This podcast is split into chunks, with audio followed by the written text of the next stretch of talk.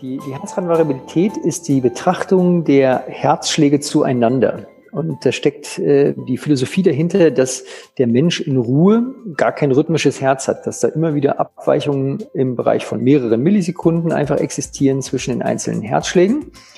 Und ähm, nur unter Stress und Belastung wird das Herz dann langsam rhythmisch. Und jetzt gibt es drei verschiedene Möglichkeiten, sich der HRV zu nähern.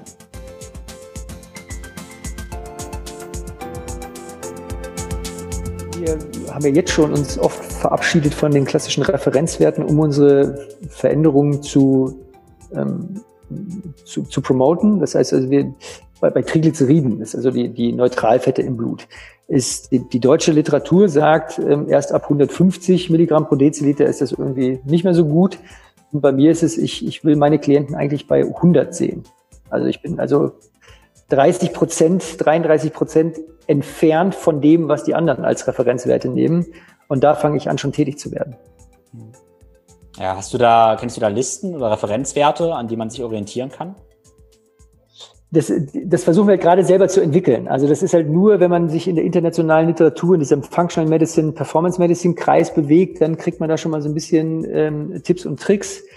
Ähm, aber leider sind die Laborauswertungen derzeit noch äh, halt einfach an den, an den Leitlinien orientiert und noch nicht nach, nach gesunden Menschen. Also das ist, äh, das glaube ich, der, den Wechsel, den wir versuchen, über die nächsten zwei Jahre einzuleiten. Na, für mich ist eigentlich die Vision, dass ich Medizin zukünftig mit gesunden Menschen machen möchte. Das heißt, ich glaube an den riesen Mehrwert der Performance-Medizin, dass wir nicht erst dann anfangen, wenn dieser Sollwert von, äh, von Symptomen durchbrochen wird, wo dann die Medizin angeregt wird zu arbeiten, sondern ich würde gerne Menschen dabei helfen, ihr Potenzial auszuschöpfen. Das ist ja das, so wie ich auch Sportmedizin bei der Bundeswehr gelernt habe. Das heißt, wir haben ein, ein leistungsfähiges Kollektiv und mein Job ist es, die entweder noch leistungsfähiger zu machen, beziehungsweise aber auch die davor zu schützen, sich zu verletzen oder krank zu werden. Und das ist eigentlich der dankbarere Job eines Arztes, dass wir einfach Gesundheit schützen und Leistung optimieren, anstatt einfach äh, uns mit, mit Krankheit und, äh, und, und Problemen auseinanderzusetzen. Think, Flow, Growcast mit Tim Böttner. Begleite mich auf einer Reise zu einem ganzheitlichen Verständnis von Bewegung, Gesundheit und Leistungsfähigkeit. Sportwissenschaftler, Ärzte, Athleten, Heilpraktiker, Physiotherapeuten, Biohacker, Osteopathen, Psychologen. Wir tauchen in das Denken und Handeln von Spezialisten ein, um zum Generalisten zu werden. Ein Podcast für Querdenker mit Tiefgang.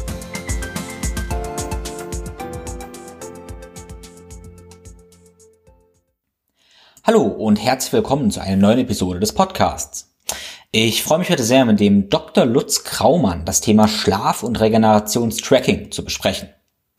Wir haben ja nun mittlerweile die Möglichkeit, mit allen möglichen technischen Helferleien unseren Schlaf ja, zu kontrollieren, zu überwachen und damit unsere Regeneration auch zu steuern. Allerdings sollten wir ein gewisses technisches Verständnis für diese Technik haben, um die Daten richtig zu interpretieren und einzuordnen, damit wir denen nicht blind vertrauen, sondern ja durchaus kritisch betrachten können. Wir werden in diesem Podcast den Aura Ring besprechen, Fitbit, Whoop, Apple Watch, aber auch das Nambaya und die Daten aus dem Schlaflabor und wollen mal schauen, wie diese Daten da eigentlich gemessen werden, welche Messmethoden dem zugrunde liegen und wie sich die ja, Werte berechnen und vor allem dann, welche Fehler das Ganze auch haben kann und wie wir das Ganze dann einordnen. Ja? Dr. Lutz Kraumann ist Sportmediziner aus Leidenschaft und Arzt für Sportmedizin, Chirotherapie und Ernährungsmedizin. Außerdem ist er äh, seit 2015 mittlerweile Mannschaftsart der deutschen Hockey-Nationalmannschaft und hat deshalb eine wunderbare Mischung aus Wissenschaft und Praxis. Und deshalb freue ich mich sehr, ihn heute hier zu haben, weil dieser Spagat zwischen Wissenschaft und Praxis ja auch immer eine Faszination Lutz gibt uns also Einblicke, wie er die Regeneration und Leistungsfähigkeit bei der deutschen Hockey-Nationalmannschaft misst, aber vor allem auch, was wir als ja, Trainierende oder auch als Coaches davon lernen können und wie wir praktisch das Tracking mittlerweile der Superstars für unsere privaten Zwecke und auch eigentlich mit dem schmalen Geldbeutel ja, nutzen können. Alle Links zur Episode findest du in den Show Notes auf www.thinkflowgrow.com und dort habe ich auch alle von Lutz seinen Büchern verlinkt, der ja mittlerweile vierfacher Buchautor ist, wobei ein fünftes Buch gerade in der Mache ist. Dort findest du auch den Zugang zur Sportmedizin Rosenheim und natürlich zu allen Devices und ja, Links, die wir in der Episode besprechen. Nun aber ohne viele weitere Worte viel Spaß mit Dr. Lutz Kraumann. Und die erste Frage, die ich ihm gestellt habe, war, was eigentlich seine Augen zum Leuchten bringt. Na, für mich ist eigentlich die Vision, dass ich Medizin zukünftig mit gesunden Menschen machen möchte. Das heißt, ich glaube an den riesen Mehrwert der Performance-Medizin, dass wir nicht erst dann anfangen, wenn dieser Sollwert von, äh, von Symptomen durchbrochen wird, wo dann die Medizin angeregt wird zu arbeiten, sondern ich würde gerne Menschen dabei helfen, ihr Potenzial auszuschöpfen. Das ist ja das, so wie ich auch Sportmedizin bei der Bundeswehr gelernt habe. Das heißt, wir haben ein, ein leistungsfähiges Kollektiv und mein Job ist es, die entweder noch leistungsfähiger zu machen, beziehungsweise aber auch die davor zu schützen, sich zu verletzen oder krank zu werden. Und das ist eigentlich der dankbarere Job eines Arztes, dass wir einfach Gesundheit schützen und Leistung optimieren, anstatt einfach äh, uns mit, mit Krankheit und, äh, und, und Problemen auseinanderzusetzen. Ja, ja, es ergibt Sinn. Deshalb wir als Trainer oder Coach, ob ich jetzt mit extrem Schmerzpatienten arbeite oder ja. eventuell, eventuell kann das dankbarer sein, mit Leuten arbeiten, denen es ganz gut geht, die noch ein bisschen ja. auskitzeln wollen. Genau. Und ich denke, die meisten unserer Zuhörer finden sich wahrscheinlich auch eher da wieder, die irgendwie daran interessiert sind, hey, okay, wie kann ich meine Gesundheit optimieren? Gerade genau. ja, diesen Spagat schaffen zwischen moderner Technik, aber auch zurück in meinen Körper finden. Genau. Ähm, genau. Ich sehe deinen Hintergrund, das sehen jetzt welche Zuhörer nicht, aber du hast es diese Umkleidekabine auf einer ja, Hockeymannschaft, nämlich einer Eishockeymannschaft. Genau, das ist die Nationalmannschaft. Ja, ich bin äh, seit 2015 als Mannschaftsarzt beim Deutschen Eishockeybund und wäre normalerweise jetzt auch zum aktuellen Zeitpunkt gerade in Kanada zur Eishockey-WM für unsere U20 Junioren. Ähm, aber dadurch, dass das diesmal mit so unglaublichen Hygieneregeln äh, abgelaufen ist, hätte ich irgendwie 35 Tage in Quarantäne sein müssen. Wow. Äh, und das ist, wenn man Familie hat mit kleinen Kindern, dann ist das nur der halbe Spaß. Letztes Jahr war ich mit der Mannschaft noch unterwegs äh, bei der WM und konnte halt Weihnachten äh, mit der Familie verbringen und bin dann wieder zurück. Dieses Jahr wäre das halt unmöglich gewesen durch die Hygienemaßnahmen und so. Sitze ich zu Hause und eine Kollegin von mir sitzt jetzt in Edmonton in Kanada noch im Hotelzimmer in der Quarantäne, bevor es dann losgeht. Hm. Ja, spannend. Ähm, bei einer Eishockey-Nationalmannschaft, was, was nimmst du denn da alles für, für Werte? Also wie ist so ein Tracking, so eine Überwachung bei denen von deiner aus aus? Also wir haben ja ähm, wir haben verschiedene Technologiepartner. Wir haben als Technologiepartner Firstbeat für die Trainingssteuerung und äh, wir starten schon in der Früh mit einer mit einem Ruhemonitoring mit den Athleten. Das heißt, äh, gleich in der Früh kommt der Athletiktrainer mit einem äh, ganzen Bauchladen voll Brustgurte. Und äh, dann liegen die Athleten irgendwo am Boden verteilt und dann machen wir eine dreiminütige Ruhemessung, um zu sehen, wie ist denn der Puls, der Ruhepuls im Verlauf einer Maßnahme beziehungsweise auch im, im Verlauf einer WM, um rechtzeitig zu erkennen, welche Spieler laufen Gefahr, unterregeneriert, überfordert oder die Gefahr laufen, krank zu werden. Denn da eignet sich der Ruhepuls als, als Indikator ziemlich gut. Ähm, das Problem ist immer mit so einer, mit so einer Haufen Athleten, ähm, dass da viel Testosteron ist und die, äh, die nicht ruhig drei Minuten am Boden liegen können, ohne irgendwelche Späße zu machen. Und äh, für so einen, für so einen Nachwuchsathleten sich selber auszuhalten, ist schon, ist schon richtig schwierig. Durch Corona hat sich das komplett gedreht seitdem wir eigentlich über Ruhepulsdiagnostik auch eine Früherkennung von Infektionen äh, den Athleten beigebracht haben nehmen die das jetzt tatsächlich ernst. Man muss aber immer noch wissen, dass der, der Ruhepuls, den wir so im Gruppensetting am Boden liegend haben, nicht so 100% aussagekräftig ist, wie das, wenn wir das über die Wearables halt abnehmen. Deshalb haben wir eigentlich alle Athleten auch irgendwie animiert, sich doch irgendwie äh, irgendein, irgendein Device zu besorgen, wo du automatisierst, trackst und dann halt immer den niedrigsten Wert des Tages halt hernimmst oder noch besser den niedrigsten Wert aus der Nacht hernimmst um, um dann noch aus, auskunftsfähiger zu sein. Dann wird jede Einheit, die die auf dem Eis sind, auch gemonitort. Das heißt, also wir wissen genau, wie reagiert der Mensch auf Belastungssituationen. Wir wissen, was ist so der Anschlag, äh, der rote Bereich. Und dann sehen wir auf einem Monitor, sobald unsere Athleten auf dem Eis sind, bei wie viel Prozent seiner Maximallast der gerade unterwegs ist. Und ähm, was dann auch spannend ist, ist, wie schnell kommt der Puls wieder runter. Das heißt, anhand der, der klassischen Pulsgurtdiagnostik sehen wir auch die, die Regenerationsfähigkeit ähm, und die leidet drunter, wenn wir angespannt sind und die leidet auch drunter, wenn wir, wenn wir äh, einen Infekt kriegen. Und, ähm, und dann haben wir immer noch diese äh, ein paar von diesen äh, Langzeit-EKGs dabei. Das heißt, das ist jetzt eine, das ist eine, eine Hardware, das ist ein Medizinprodukt. Das heißt, das ist ein Klebe-EKG, das kleben wir auf die Brust drauf, um dann zu sehen, was ist im autonomen Nervensystem wirklich los und wie ist der Schlaf von unseren Athleten, wenn wir feststellen, dass die Werte, die wir im Gruppensetting aufnehmen, irgendwie uns Fragezeichen äh, ins, ins Gesicht schreiben. Und dann haben wir immer ein paar von diesen medizinischen Messsystemen dabei, wo wir auch die Baseline-Schlafdiagnostik im Alltag machen. Das heißt, also das, da, sehen wir genau anhand der EKG-Daten, ist irgendwas am Herzen, ja oder nein. Es gibt jetzt die ersten prominenten Fälle auch von, von Herzproblemen nach Corona-Infektionen. Ähm, wir würden also sofort sehen, gibt es irgendwelche EKG-Veränderungen, wie ist das autonome Nervensystem im längeren Zeitraum getaktet und wie gut kommt der Athlet in die Tiefschlafphasen rein, um sich körperlich zu erholen. Mhm. Und äh, dann haben wir noch die ganzen Bewegungsdaten auf dem Eis. Äh, da haben wir mit Kinexion einen, einen sensationellen Partner aus Deutschland, der jede Bewegung auf dem Eis monitort und trackt. Und das können wir für technisch-taktische Auswertungen machen, aber natürlich auch, um zu sehen, wie viel haben die Jungs sich fortbewegt, um dann auch die Last zu steuern, damit die Wahrscheinlichkeit größer wird, dass wir zum richtigen Zeitpunkt am richtigen Ort unsere Höchstleistung bringen können. Hm.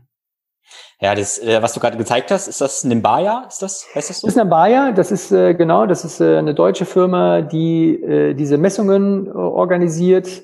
Ähm, das heißt, es ist eine finnische, ein finnisches Produkt, was die Medizintechnik angeht. Es kommt aus Finnland, aus Bit, von Bitium.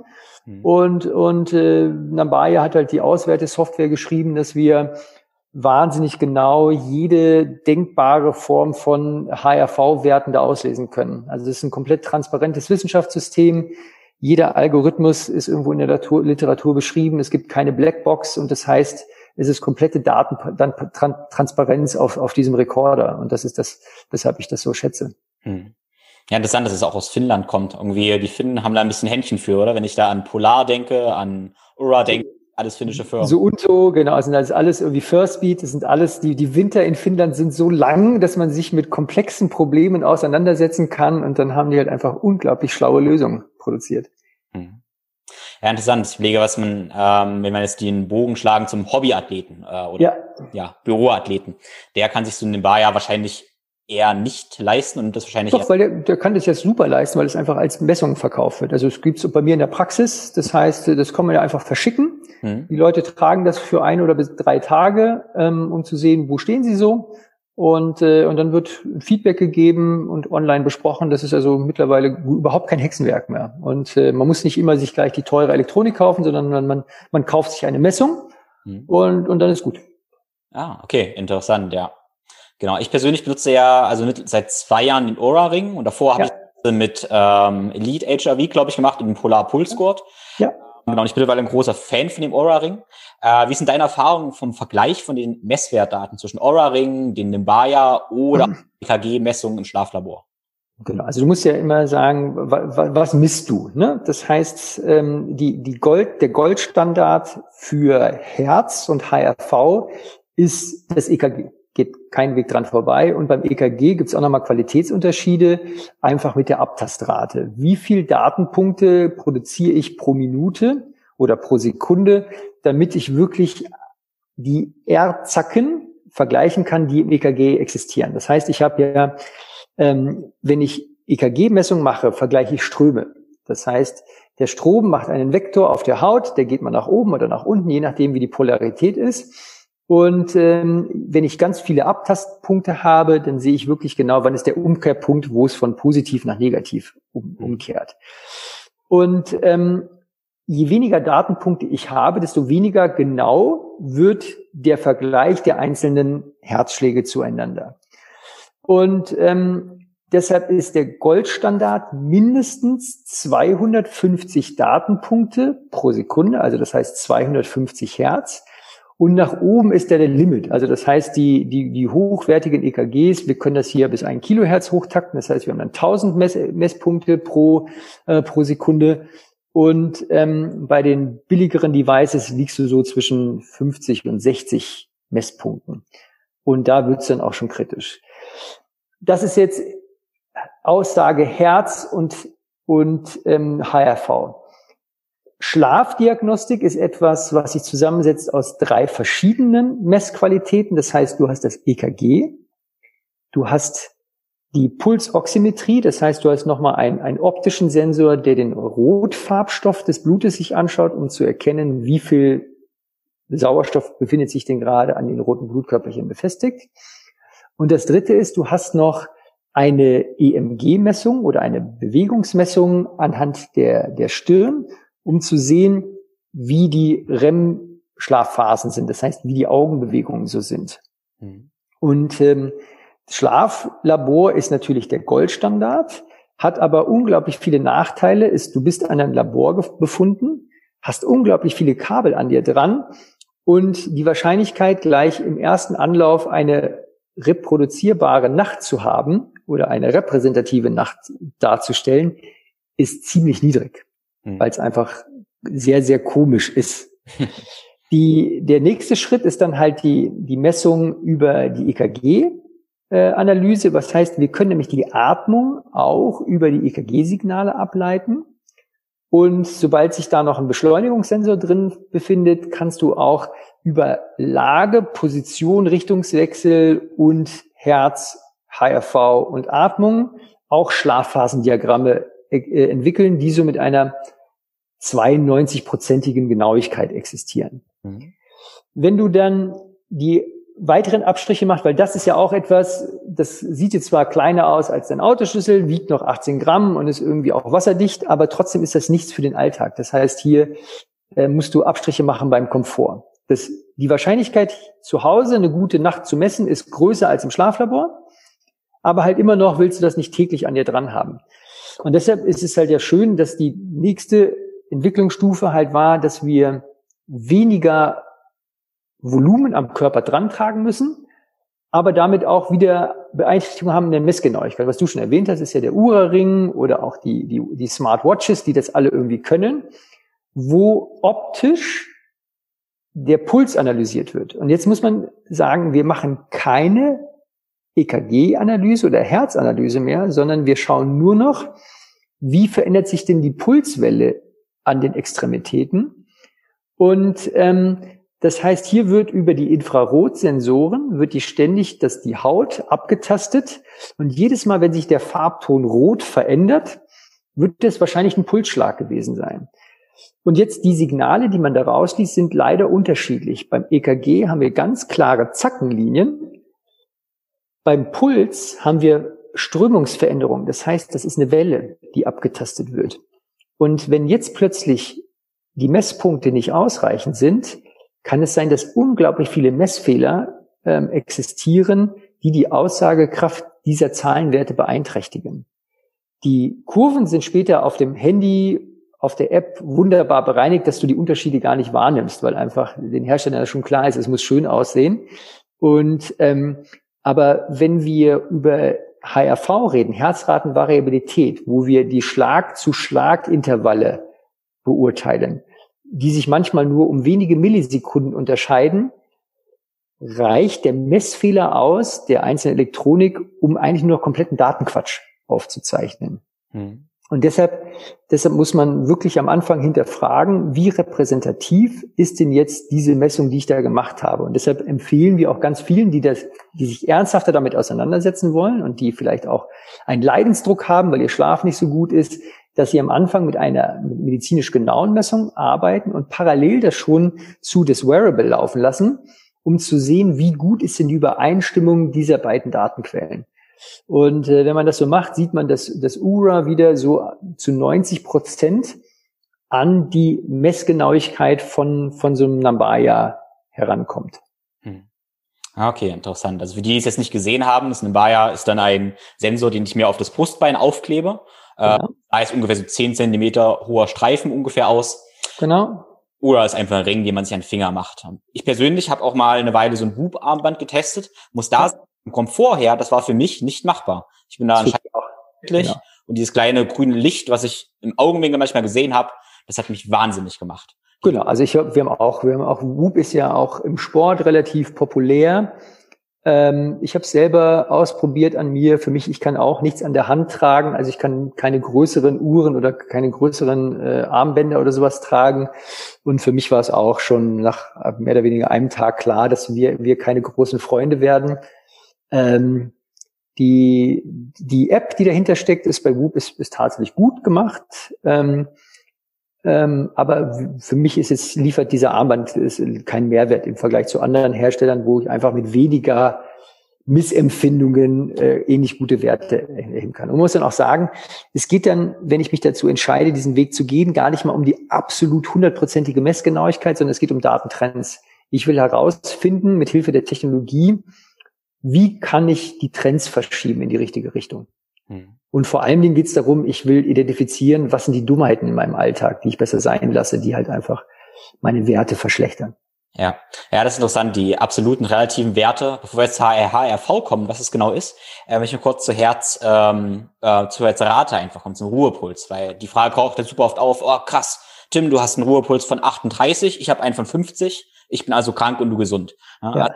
Wie ist da, sind die absoluten Werte so interessant oder wie? Die sind irrelevant. Also es geht immer nur, du vergleichst dich eigentlich mit dir selbst und der Ruhepuls sollte mehr oder weniger stabil sein, wenn du in der Trainingsphase bist oder sollte abfallen und irgendwann erreicht er ein Plateau. Und das ist einfach abhängig von deinen genetischen Merkmalen und von der Zusammensetzung deines Herzmuskels und wie groß der Herzmuskel ist und wie ökonomisch der arbeitet. Und wir haben regelmäßig irgendwie so Profi-Triathleten, die in unter 40 kommen, so wie du, also irgendwie bei 35, 38 dann liegen. Ähm, und das ist für die normal. Und wenn jetzt aber jemand einen Ruhepuls von 50 hat, ich habe, also an guten Tagen habe ich irgendwie einen, einen, Ruhepuls von 51. Ähm, und das ist nur für mich, das ist mein Plateau, wo ich eigentlich nicht runterkomme. Und ähm, Ziel soll es einfach nur sein, dass die Leute erstmal ihren, ihren, ihre Herzfrequenz annehmen als Startpunkt und schauen, kriege ich die noch optimiert? Mhm wo ist mein Limit? Was kann ich alles optimieren, damit ich einfach ökonomisiere? Und ähm, die, auch der Maximalpuls ist auch relativ stark individuell schwankend und man kann sich dann nicht an anderen orientieren, sondern ich nehme das an, dass ich ab jetzt mich immer nur noch mit mir selber vergleiche mhm. und den Trend beobachte. Mhm. Ja, das war ja auch ganz interessant. Ich habe äh, mit dem Aura-Ring äh, Anfang diesen Jahres eine Studie zugesagt, dass meine Daten genommen werden können äh, mit der ganzen Covid-Geschichte, um ja. da zur Verfügung zu stellen. Und dann hattest du mich ja im Sommer dann angeschrieben, ob ich irgendwie erkrankt bin, ne? weil mein Ruhepuls ja. begangen ist im, im Mai gleich. Der war absolut ja sicher immer noch niedrig, aber ja. halt doch äh, dann relativ hoch. Äh, Geschichte dazu war dann eigentlich, dass wir von Max Gotzler so ein ja, Buchlaunch gefeiert haben und dann passiert mir selten, aber doch ein bisschen Alkohol getrunken haben und einfach während des, wegen des Alkohols, des schlecht ins Bett gehen, ich praktisch Krankheitssymptome mehr oder weniger entwickelt habe. Einfach insofern, dass mein Ruhepuls hoch war. Ähm, ja, war in dem Sinne keine Krankheit, sondern einfach nur Alkohol. Ja. Und es war tatsächlich so, ich habe ja in diesen Corona-Zeiten, in dieser ersten Phase des Lockdowns, habe ich äh, meine weltweiten Klienten in dieser Datenbank gesammelt und äh, immer hinterher telefoniert, sobald ich irgendwie Abweichungen erkannt habe, die auf Infektionen hinweisen könnten. Und äh, in 75 Prozent der Fälle war es Alkoholmissbrauch, der zu diesen äh, Veränderungen der digitalen Parameter geführt hat. Mhm. Aber es waren alle doch irgendwie dankbar, dieses, dieses Monitoring zu machen, mhm. ähm, weil es einfach, ja, also weil der, der Einzelne kann meistens nicht so viel mit diesen, mit diesen Grafiken anfangen. Und wenn jemand mit ein bisschen Ahnung da drauf schaut, waren die da schon sehr dankbar, dass das interpretiert wird für die. Mhm. Ab welcher Erhöhung von der Herzrate sprichst du denn bei Sportlern oder von mir aus auch bei einem ähm, jemanden, der ja normal arbeitet oder so, von einer, äh, ja, von einer Abweichung oder Intervention treffen sollte?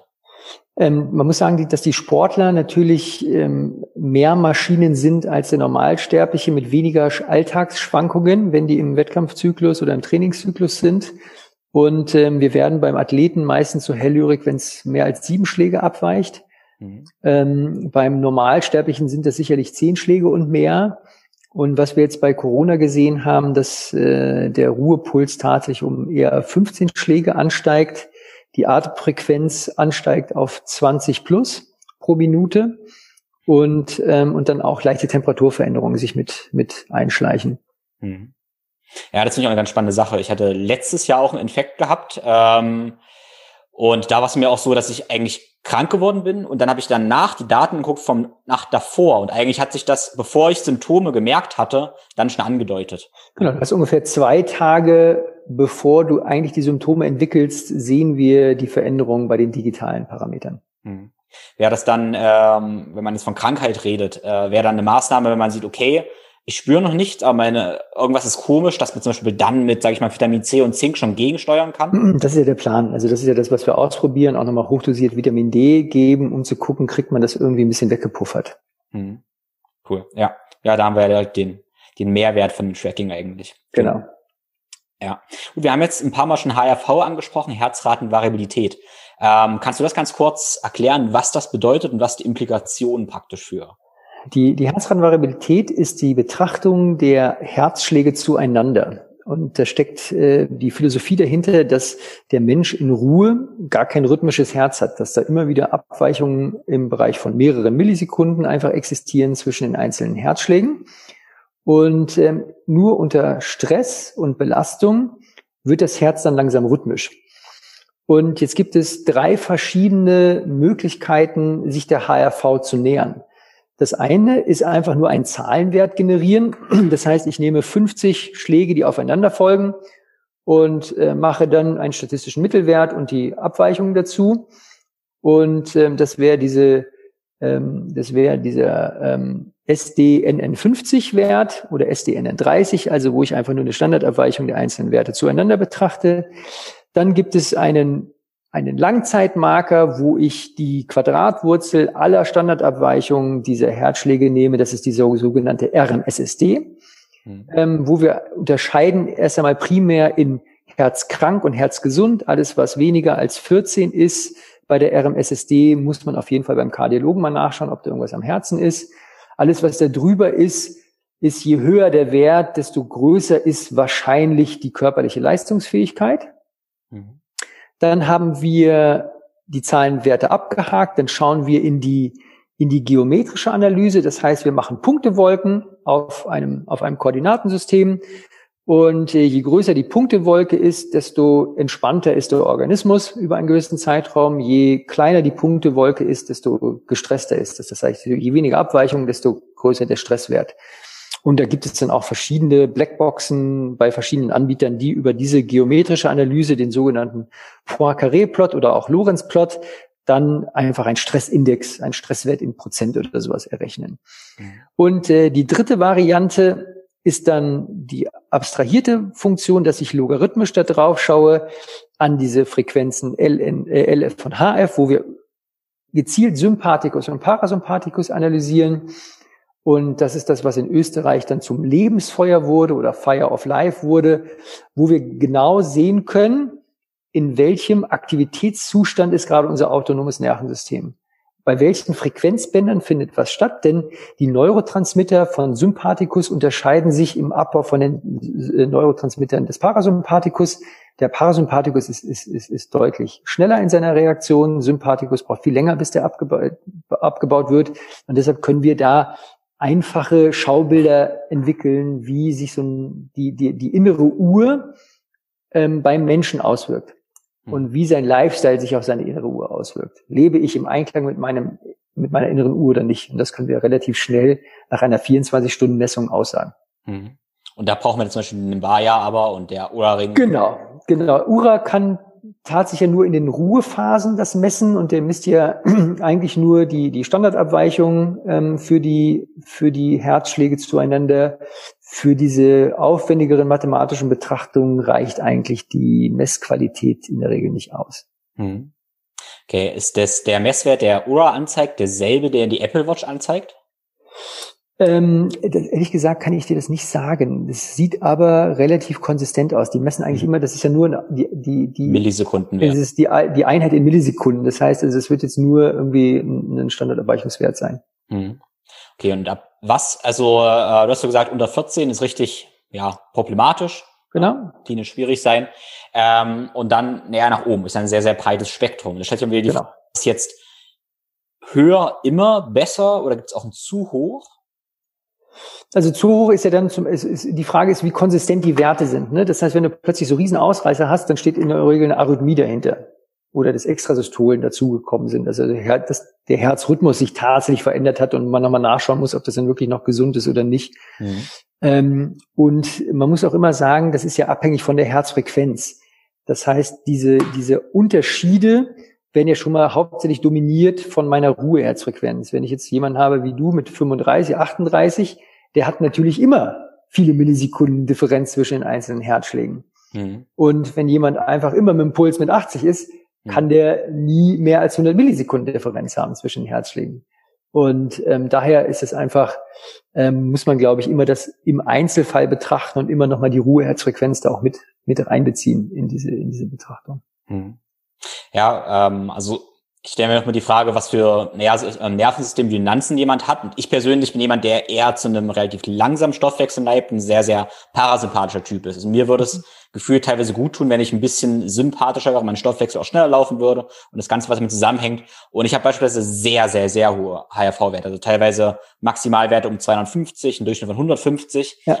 Aber ich habe nicht das Gefühl, dass ich deswegen jetzt mich so viel besser fühle als jemand anders, der sagt, er hat jetzt einen 50er oder 80er. Ja, es liegt, es liegt an deinem Ruhepuls. Und deshalb wäre, weil bei dir einfach die anderen Messergebnisse auch noch relevant, äh, nicht nur sich auf diese Zahlenwerte ähm, äh, versteifen, sondern auch gucken, was, was macht denn der Rest des Organismus.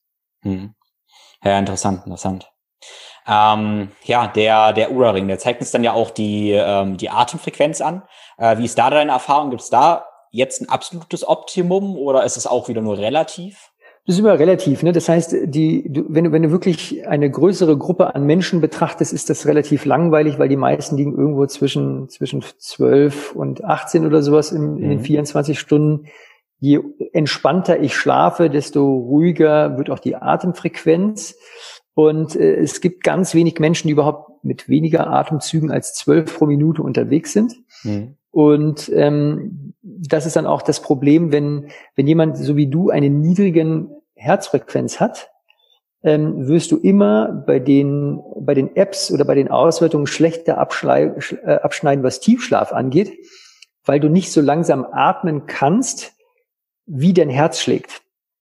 Und ähm, sobald der, der Herzschlag in der Nacht unter 45 geht, kriegen diese Menschen eine falsch negative Rückmeldung, was ihr Tiefschlaf macht. Mhm. Du hast mehr Tiefschlaf, wenn du entspannt geschlafen hast, als die die App anzeigt. Mhm. Das geht einfach, liegt an, den, an diesen Algorithmen, die dahinter liegen, ähm, weil wir, wir messen ja nicht Gehirnströme, so wie wir das bei der Polysomnographie machen, sondern wir messen ja ähm, das Verhältnis zwischen Atmung und Puls. Und Tiefschlaf ist definiert für diese Wearables ähm, dass wir einen Rhythmus von eins zu vier haben. Auf jedem Atemzug kommen vier Herzschläge. Und deshalb ist bei den meisten so, alles, was unter 45, 48 Schläge ist die Minute, werden diese Algorithmen ungenau.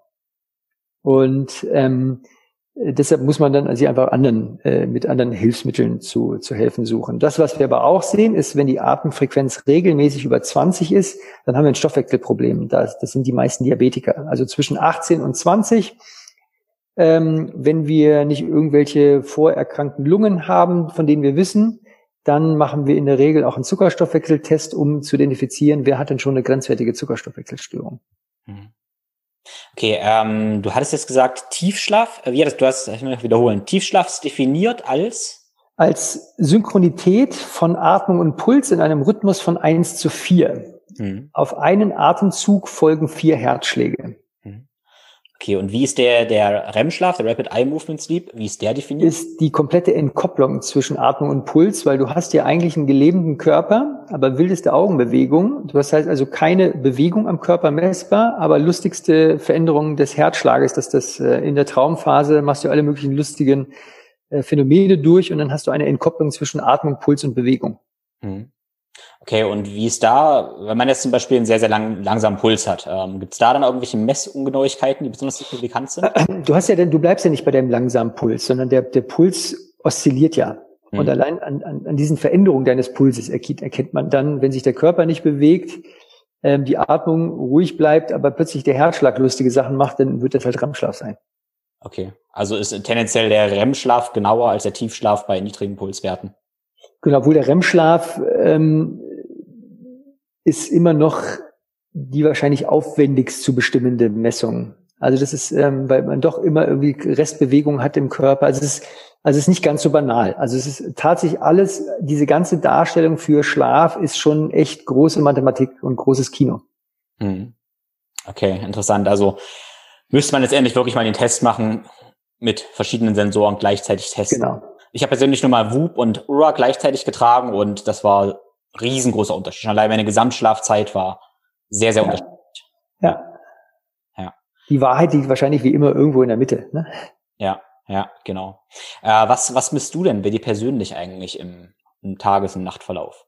Also ich bin tatsächlich ein großer Fan von Ura ähm, weil ich das einfach, das ist das, das Produkt, was mich am wenigsten einschränkt in meiner, in meiner Lebensqualität. Mhm. Ich habe, ich habe in den letzten Jahren ähm, als Technologiescout mehr oder weniger alles ausprobiert, was auf dem Markt ist. Ähm, was ich auch spannend fand, ist einfach nur für die Schlafanalytik einfach äh, MFit QS, ist ein Finnisch, auch wieder ein finnisches Produkt, ähm, wo du einen Messstreifen hast, der unter der Matratze sogar befestigt ist. Mhm. Du hattest ja vorher so bei Bedded, was dann von Apple gekauft worden ist, einen Messstreifen, den du auf die Matratze draufklebst, den habe ich immer noch gemerkt. Mhm. Das hat mich genervt.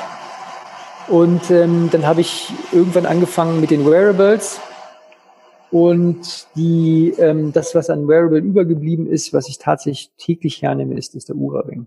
Mhm. Und Nambaya halt ist, ist halt einfach die, die Standardmessung, wenn du immer mal wieder irgendwas ausprobierst oder Medikamente ausprobierst, einfach um zu gucken, was verändert sich dann wirklich am Körper. Mhm. Ja, interessant ist ja, dass die, ähm, wir haben ja eigentlich immer das Problem, dass wenn wir sowas messen, ja automatisch in unser System eingreifen. Ne? Extrem äh, wäre jetzt Beispiel Schlaflabor mit dem Kabel, dann stellt sich jetzt ja. die was die Apple Watch, die auch ein bisschen mehr eingreift, auch mit Strahlung. Und der Ohrring, auch wenn der nicht im Flugmodus ist, hat der ja auch ein Bluetooth-Signal, was er sendet. Denkst du, das hat einen Einfluss auf den Schlaf? Kann es, also es gibt ja immer die, die ETH Zürich hat das mal in, in der größeren Studie einfach mal geguckt und hat keine Signifikanzen feststellen können. Das heißt, wenn du mehr als 100 Menschen analysierst, hast du keine Signifikanz mehr auf Reaktion auf elektromagnetische Felder bedeutet aber nicht, dass das das Einzel nicht hatte, sondern das heißt, dass es wirklich, äh, hier ist es, bist du deine eigene Fallstudie und kannst dich nicht auf große Literaturquellen stützen. Ähm, was ich den Menschen empfehle, ist, schlaf doch einfach mal eine Woche lang neben deinem Handy im Flugmodus und einfach eine Woche mal neben deinem Handy im Empfang- und Sendemodus und schau einfach, bist du anfällig oder nicht. Mhm. Und dann kannst du noch mal schauen, welches Signal dich mehr beeinträchtigt. Ähm, auch auch WLAN oder Bluetooth ist äh, von der Energieintensität des Bluetooth eigentlich das, das schwierigere mhm. ähm, Protokoll als, als WLAN. Das ist ein bisschen weniger intensiv. Und aber einfach nicht auf andere sich stützen, sondern ausprobieren, alles im Einzelversuch testen, was behindert mich am wenigsten. Mhm. Ähm, aber dadurch, dass ich meine Geräte alle in den Flugmodus stelle ähm, und der Ura-Ring äh, dann einfach weder sendet noch empfängt, sondern einfach nur die Daten speichert und erst dann wieder sendet und empfängt, wenn das Handy an ist, ähm, ist es für mich einfach ein, ein super, eine super Möglichkeit. Hm. Denkst du, dass Flugmodus in jedem Fall ausreichend ist? Weil es gibt auch ein paar Stimmen, die sagen, okay, auch das Handy im Flugmodus hat noch elektromagnetische Theoretisch, weil ja der Bildschirm wieder angesteuert werden kann, sobald äh, das Gyroskop ist ja weiter aktiv. Ähm, also man kann es, also wenn man wirklich sehr sensibel ist, äh, legt man es wahrscheinlich auch vor die Tür, um sich mhm. diesem Feld zu entziehen. Ähm, aber dann dürftest du auch keine Nachttischlampe mehr haben, da fließt auch noch Strom. Also dann müsstest du theoretisch alles, alles entfernen, was irgendwie am Netz hängt. Ähm, aber ausprobieren. Also es gibt, es, ich, ich möchte nicht sagen, dass es irgendwie Quatsch ist, sondern es, es gibt Menschen, die sind sehr, sehr sensibel und äh, dann musst du vielleicht sogar noch in, auch in, in Felder investieren, die diese Felder gleichrechnen, so wie Memon oder sowas, wo einfach an die Steckdose angeschlossen nochmal was ist, was einfach ein Feld verändert. Ja, interessant. Ja, ähm, ja, spannend, spannend. Wir können so viel machen. Ähm, mich würde mal interessieren, so, was sind denn so, ähm, was du alles gelernt hast aus den Aura-Daten der letzten drei Jahren oder was auch immer, der ganzen, ganzen Messwerte. Was ist so deine Essenz, was du in deinen Alltag und deine Nacht mitnimmst? Um das Ganze zu optimieren, was du erst noch nicht gesagt hast? Na, das, das geht ja erstmal darum, du kannst erstmal Verhältnisse und Verhalten optimieren. Ne? Das, es geht ja darum, wie, wie verändere ich meine Umwelt, damit Erfolg wahrscheinlicher wird und wie muss ich mein Verhalten verändern, damit Erfolg wahrscheinlicher wird.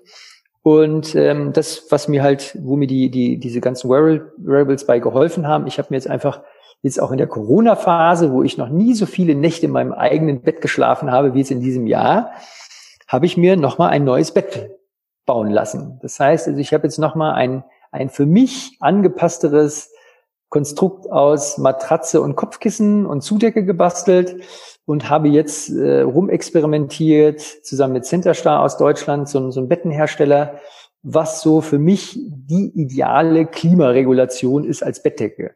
Mhm. Und dann stellt man fest, man braucht theoretisch, wenn man das ganz ernst nimmt, eigentlich zwei oder drei verschiedene Lösungen. Ich brauche irgendwie eine, eine, eine Sommerdecke, ich brauche eine Winterdecke und ich brauche irgendwo wahrscheinlich eine Übergangsdecke, eine Abhängigkeit der Umgebungstemperatur.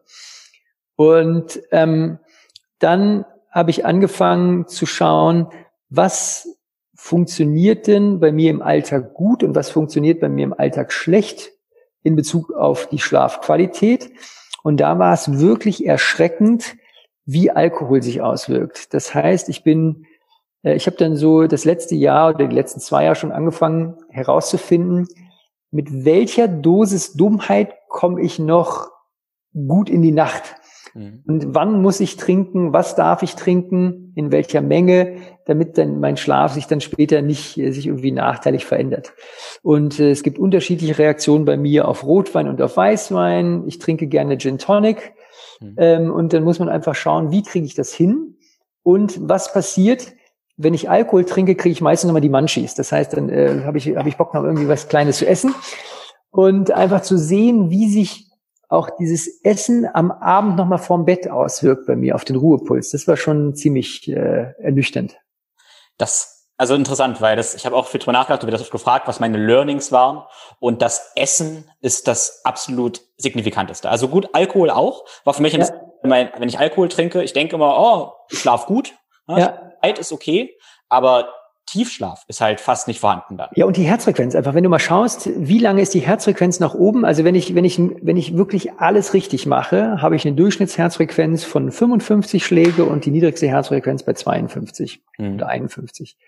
Und, ähm, und die, ich gehe, die geht schon stabil, beginnt schon stabil, wenn ich im Bett liege. Mhm. Und äh, wenn ich getrunken habe oder abends noch was gegessen habe, starte ich mit einem Puls von 70. Mhm. Und der ist dann lange hoch, lange hoch, lange hoch und geht dann meistens erst so gegen vier, dann irgendwann runter und um halb sieben stehe ich auf. Ja. Ich glaube, viertel nach sechs stehe ich auf. Also eigentlich eine verlorene Nacht. Ja, ja, genau. Das noch mit dem Essen, das habe ich festgestellt. Der Punkt, wann meine niedrigste Herzfrequenz erreicht ist, der ja. ist signifikant. Also ja. ähm, und da klar, sozial esse ich auch ganz gerne so vielleicht 19 Uhr mal, wenn man noch mit Freunden Bekannten ist. Aber wenn ich ja. bin, wenn ich 17 Uhr esse, fünf Stunden vorm Schlafen, schlafe ich so viel besser.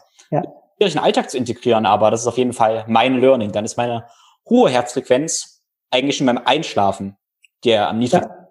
Das ist lustig, ne? Ja, ist bei mir auch. Also ich, ich wir versuchen als Familie irgendwie so zwischen 18.30 und 19 Uhr zu essen. Mhm. Und äh, dann kann ich um 22.30 irgendwie das Licht ausmachen und, äh, und dann, dann wird alles gut. Ja, genau. Hast du große Unterschiede gemerkt äh, mit Licht? Wie ist es bei dir? Ist bei uns eh dunkel. Also das ist tatsächlich so, bei uns ist wirklich, äh, ich, ich versuche natürlich alles zu optimieren und äh, das ist dieses dunkel und ruhig war eine der ersten Varianten. Und wenn es mal nicht ruhig ist, habe ich Ohrenstöpsel, die bei mir funktionieren. Ja, sehr schön, sehr schön.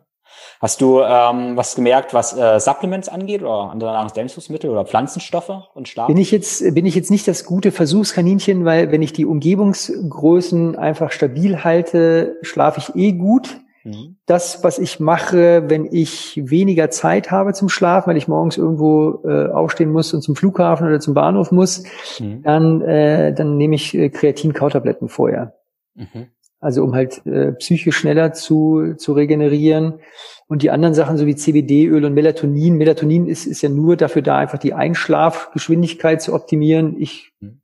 war lange Soldat. In dem Moment, wo du mir fünf Minuten Pause gibst, ähm, werde ich, schlafe ich sofort. Mhm. Ähm, also das, äh, ich habe da keine Störung und, ähm, und auch Magnesium und dass ich, also äh, nee, also ich habe bisher bei den klassischen Nahrungsergänzungen brauche ich nicht, äh, weil ich, weil ich einfach gut schlafe. Mhm. Ja gut, das ist schön zu hören, weil dann kommen wir eigentlich dazu, dass Nahrungsergänzungen dann Ergänzungen sind, wenn die Basis genau. wir das wahrscheinlich eigentlich nicht brauchen. Genau.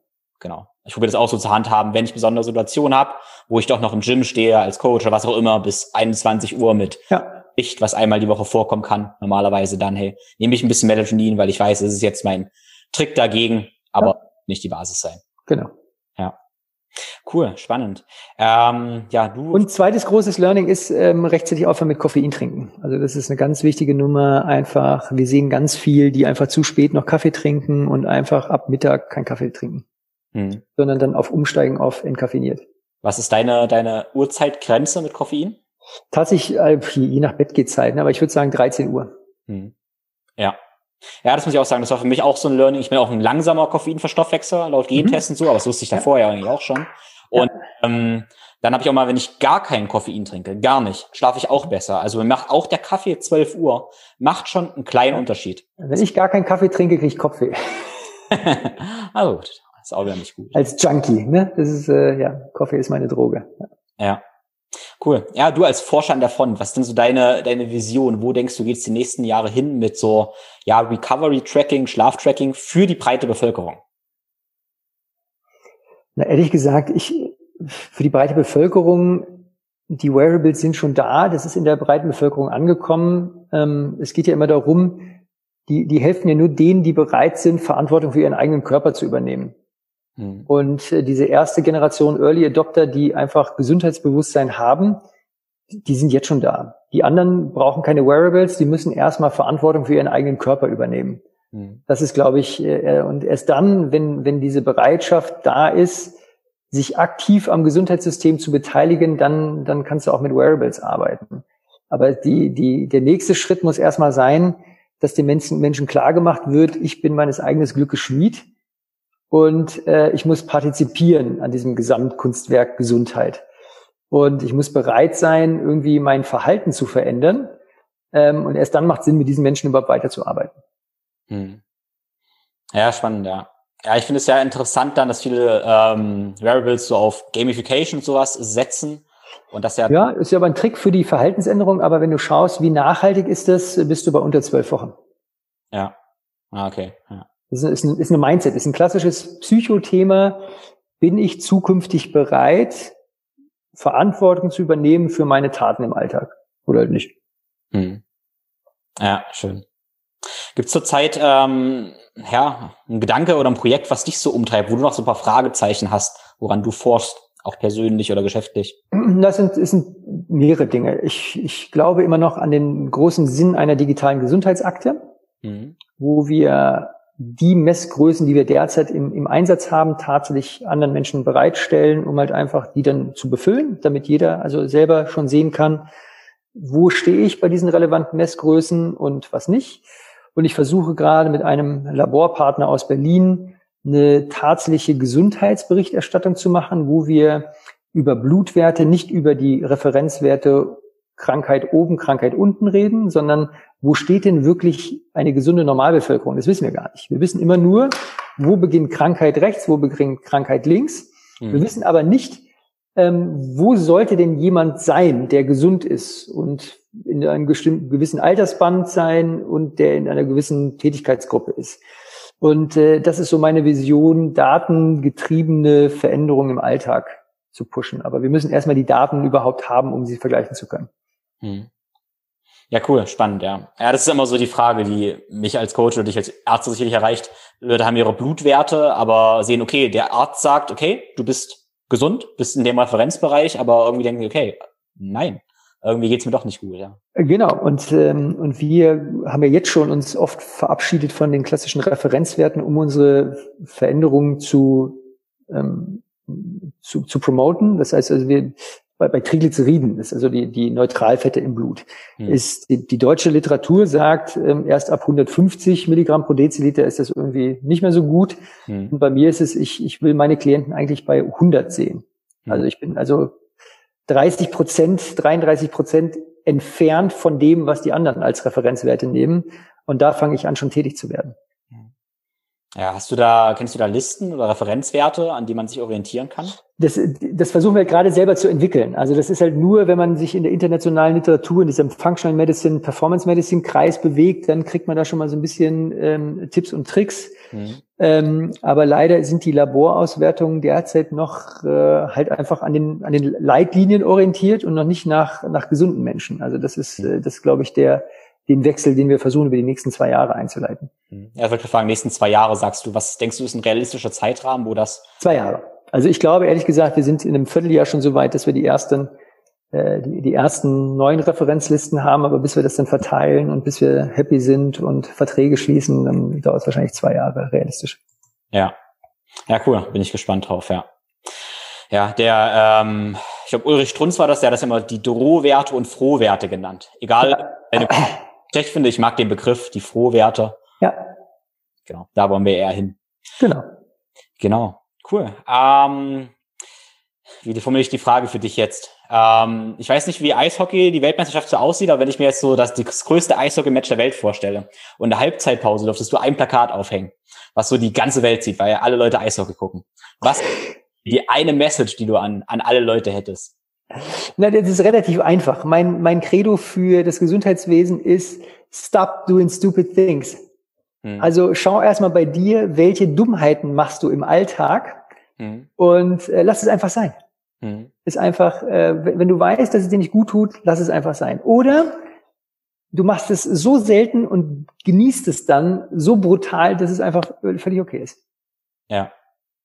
Ja, das ist, ja, das ist halt gegen unsere menschliche Natur. Ne? Also ja. Wollen wir immer irgendwas aktiv machen, aber das Einfachste ist eigentlich oft, irgendwas wegzulassen. Ja.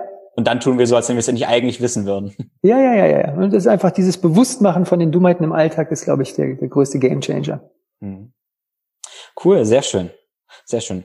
Ja, ich denke, da haben wir guten Einblick gegeben, was man im Moment so machen kann. Äh, alles, was wir gesprochen haben, auch dass man sich bildlich vorstellen kann, verlinke ich in den Show Notes, also Aura Ring, den Mbaya-Sensor, deine Webseite.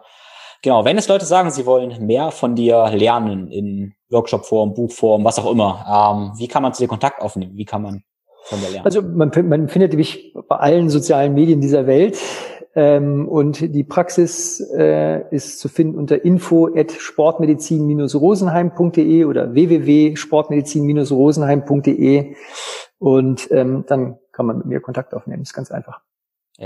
Cool, sehr schön. Also ich kann auch allen deine, deine Bücher empfehlen. Wie gesagt, das Handbuch Regeneration ist auch ja, einfach und pragmatisch umsetzbar, aber wunderbar wissenschaftlich fundiert. Und ich glaube, das ist gerade sehr, sehr wertvoll in unserer Zeit, wo man sich so gerne in allen möglichen Details verliert. Wenn man dann so ein paar klare Leitlinien kriegt, paar ganz klare Sachen, was man tun soll, das ist ähm, oft Gold wert. Genau. genau. Und im neuen Buch geht es dann vor allen Dingen über die, über wie kriege ich eine vernünftige Schlafhöhle gebaut. Also woran erkenne ich, äh, dass das vernünftige Materialien sind, welche Materialien eignen sich, welche Konstruktionen eignen sich und so. Da habe ich mich mit einem coolen Typen aus dem Schwarzwald zusammengetan, André Alesi, ähm, und mit dem haben wir versucht mal zu identifizieren, wie komme ich zu meiner perfekten Schlafumgebung auch. Hast du ein Zirbenholzbett? Ich selber tatsächlich habe nur ein Holzgestell, habe aber ich, ich äh, bin jetzt auf Boxspringen umgestiegen aus der Schweiz und äh, bin damit total happy. Mhm. Aber ich habe tatsächlich Zirbe immer bei mir im Schlafzimmer. Das heißt, ich habe ein Zirbenholzbrett und habe auch Späne immer mal da, wobei die dieses mit dem Öl relativ schnell nervig werden kann. Das heißt also, du musst Zirbe auch wohl dosieren, damit es nicht äh, in das Gegenteil umschlägt. Ja, interessant, aber gut, das ist das Schöne am Schlaftrackern. Man kann das ausprobieren und schauen, was passiert. Das genau. Begegnung der Technik, ja. Ja, und Ura hat mir äh, attestiert, dass ich in diesem Jahr tatsächlich die besten Nächte der letzten Jahre damit produziert ja. habe aus dieser Kombi, was natürlich lustiges Feedback ist. Ja, sehr schön. Cool, dann vielen, vielen Dank, Lutz, für deine Zeit. Sehr gerne. Ich wünsche dir viel Spaß mit deinen Patienten jetzt. Danke. Genau, wünsche dir eine großartige Weihnachtszeit. Ja, dir auch und ein besseres 2021 für uns alle, dass wir endlich auch wieder uns beim Flowfest oder bei anderen lustigen äh, Events treffen können und uns austauschen können. Auch Functional Training Summit habe ich dich dieses Jahr online ja gehört, aber leider. Ja, aber es ist einfach viel lustiger, wenn man mit echten Menschen in einem echten Raum ist und danach auch ein echtes Bier trinken kann. Genau. Und dann den Schlaftracker weglässt. Oder einfach früher trinken, ne? Also Tim, danke für die Zeit. Bis bald. Gelutz. Ciao. Vielen, vielen Dank fürs Zuhören. Ich hoffe, du konntest einiges aus dieser Episode mitnehmen und wenn du deinen Schlaf jetzt schon trackst, kannst du vielleicht die Daten etwas besser interpretieren und ja, bessere Schlüsse ziehen und musst der Technik nicht mehr blind vertrauen. Und wenn du deinen Schlaf noch nicht trackst, dann kannst du jetzt mal überlegen, ob vielleicht ein Schlaftracker etwas für dich wäre und ob du Lust hast, deine eigenen Experimente durchzuführen. Denn ganz wichtig, das, was Lutz und ich gesagt haben, was wir für Erfahrungen gemacht haben, das kann für dich auch gelten, aber es kann bei dir auch anders sein. Deshalb lade ich dazu ein, deinen Körper selbst mal kennenzulernen und einfach mit verschiedenen Rebels zu erkunden, wie du auf bestimmte Stimuli oder eben nicht Stimuli reagierst. Alle Shownotes zur Episode findest du auf www.thinkflowgrow.com und da habe ich auch die Kontakte von Lutz verlinkt und auch seine vier Bücher. Und du kannst nochmal alles nachlesen, was wir besprechen, besprochen haben und findest auch die Links zum Nambaya und zum Aura Ring. Wenn du dich jetzt fragst, wie du das Ganze aber persönlich für dich umsetzen kannst und dich vielleicht da wieder überfordert fühlst und doch noch unklarer durch wieder noch mehr Information, aber 2021 endlich in deine optimale Gesundheit und Leistungsfähigkeit starten willst, dann stehe ich dir als Coach natürlich gerne zur Seite. Schlaf ist eine wichtige Säule in meinem Coaching. Neben Training, Bewegung, Ernährung, Mindset und Bewusstsein ist Schlaf natürlich eines der wichtigsten Sachen für deine Gesundheit. In einem kostenlosen Beratungsgespräch finden wir heraus, ob das Coaching für dich perfekt passt. Insofern zögere nicht, komm in die Umsetzung und ich freue mich von dir zu hören. Ich wünsche dir eine großartige Woche. Dein Tim.